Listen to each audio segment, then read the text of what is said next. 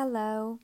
So, as we uh, spoke previously about the verbs, I am going to do the three verbs that you sent me, and I will start with the verb to speak or falar in Portuguese, and so that you can follow the order of of the of the times of the verbs. I will do first present, then I will do which in English we would call um, past. Then we have the past imperfect, which actually in English it would be something like uh, past continuous, and the pretérito mais que perfeito. Um, let me see if I will teach you this one. No, I will not teach you this one. So we'll just stick to the three, to these three, and then to the regular future because you have the future of the pre- the present in Portuguese and the future of the pretérito. So let's start. So in the in the present, the verb falar, that's how we say it. Eu falo, eu falo.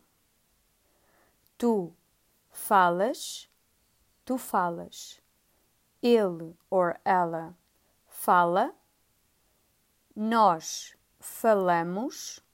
Vós falais. Eles falam.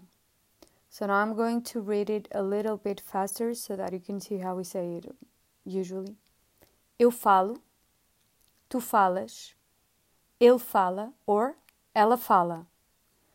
Nós falamos, vós falais, eles falam. So this is the present of the verb falar. And then we have the pretérito perfeito, which we would consider in English the past, and it would be something like eu falei, tu falaste, ele or ela falou. Nós falamos, vós falastes, eles falaram. And now I'm going to do it a little bit faster. Eu falei, tu falaste, ele falou. Nós falamos, vós falastes, eles falaram. And then we have the pretérito imperfeito, which would be the past continuous. I would translate it to past continuous. And it would be something like: Eu falava, tu falavas, ele falava. Nós falávamos, vós faláveis, eles falavam. A little bit faster. Eu falava, tu falavas, ele falava, ou ela falava. Nós falávamos, vós faláveis, eles falavam. And to to end this verb, we have the future. Uh, it would be something like: Eu falarei, tu falarás, ele falará, nós falaremos, vós falareis, eles or elas falarão. And I will do it again.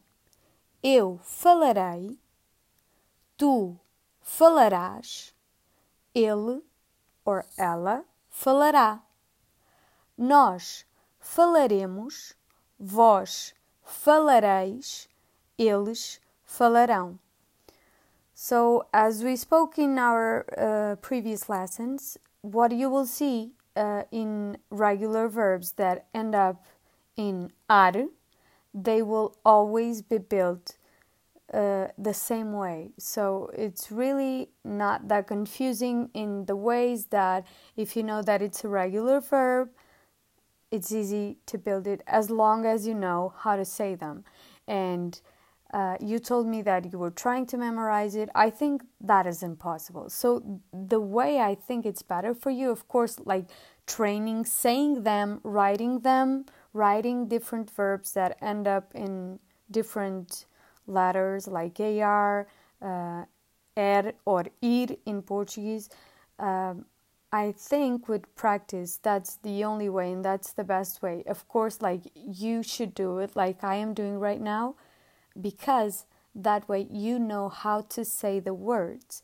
But in terms of using the verbs in in one sentence, of course that that that that won't come uh, by by memorizing all the verbs. That's kind of impossible f- for you or for anyone, I think. Uh, but of course, singing them like I was doing, like saying them a lot of times, at some point they will get into your brain, and I think it will be better for you. And now I'm going to do a regular verb that ends up in ir or er, which is the verb that you suggested, the verb comer. And in the present, it would be something like Eu como. Tu comes. Ele or ela come. Nós comemos. Vós comeis. Eles or elas, as always, comem. Faster. So that you the the only reason I'm doing it faster is because when we are speaking in Portuguese, we don't say eu como. We say eu como. So for someone that is a foreigner, it might sound like the person is saying just one word, but that's the way uh, Portuguese people speak. We speak a little faster than I don't think it's faster than any other languages, but we don't pause a lot to breathe or something. So faster it would be eu como, tu comes, ele or ela come. Nós comemos, vós comeis, eles or elas comem. So now in the pretérito perfeito, past, uh, it's something like eu comi, tu comeste, ele or ela comeu. Nós comemos. Vós comestes. Eles comeram. Again. Eu comi. Tu comeste. Ele comeu. Nós comemos. Vós comestes. Eles comeram. Now in the pretérito imperfeito, so past continuous, it would be something like eu comia tu comias, ele ou ela comia. Nós comíamos, vós comíeis, eles ou elas comiam. Again. Eu comia, tu comias, ele comia, nós comíamos, vós comíeis, eles comiam. The future. Eu comerei. Tu comerás. Ele ou ela comerá. Nós comeremos. Vós comereis. Eles ou elas comerão. Now I will say it just without the ela so that you know how we say it like usually. Eu comerei. Tu comerás, ele comerá, nós comeremos, vós comereis, eles comerão. And last but not least, we have the verb abrir, which is to open, and that ends up in um, er, uh, ir, sorry. And uh, for presente, we say eu abro, tu abres, ele ou ela abre, nós abrimos, vós abris, eles ou elas abrem. So, eu abro, tu abres, ele abre. Nós abrimos, vós abris, eles abrem. Now, pretérito perfeito for past. Eu abri. Tu abriste. Ele or ela abriu. Nós abrimos. Vós abristes. Eles or elas abriram. Eu abri, tu abriste, ele abriu. Nós abrimos, vós abristes, eles abriram. And now for the past continuous or pretérito imperfeito. Eu abria. Tu abrias. Ele abria. Nós abríamos. So now it's different than the previous one because it was nós abrimos, switching to abríamos. Nós abríamos, vós abríeis, eles or elas abriam. And then we have the future. Eu abrirei, tu abrirás. Ele or ela abrirá.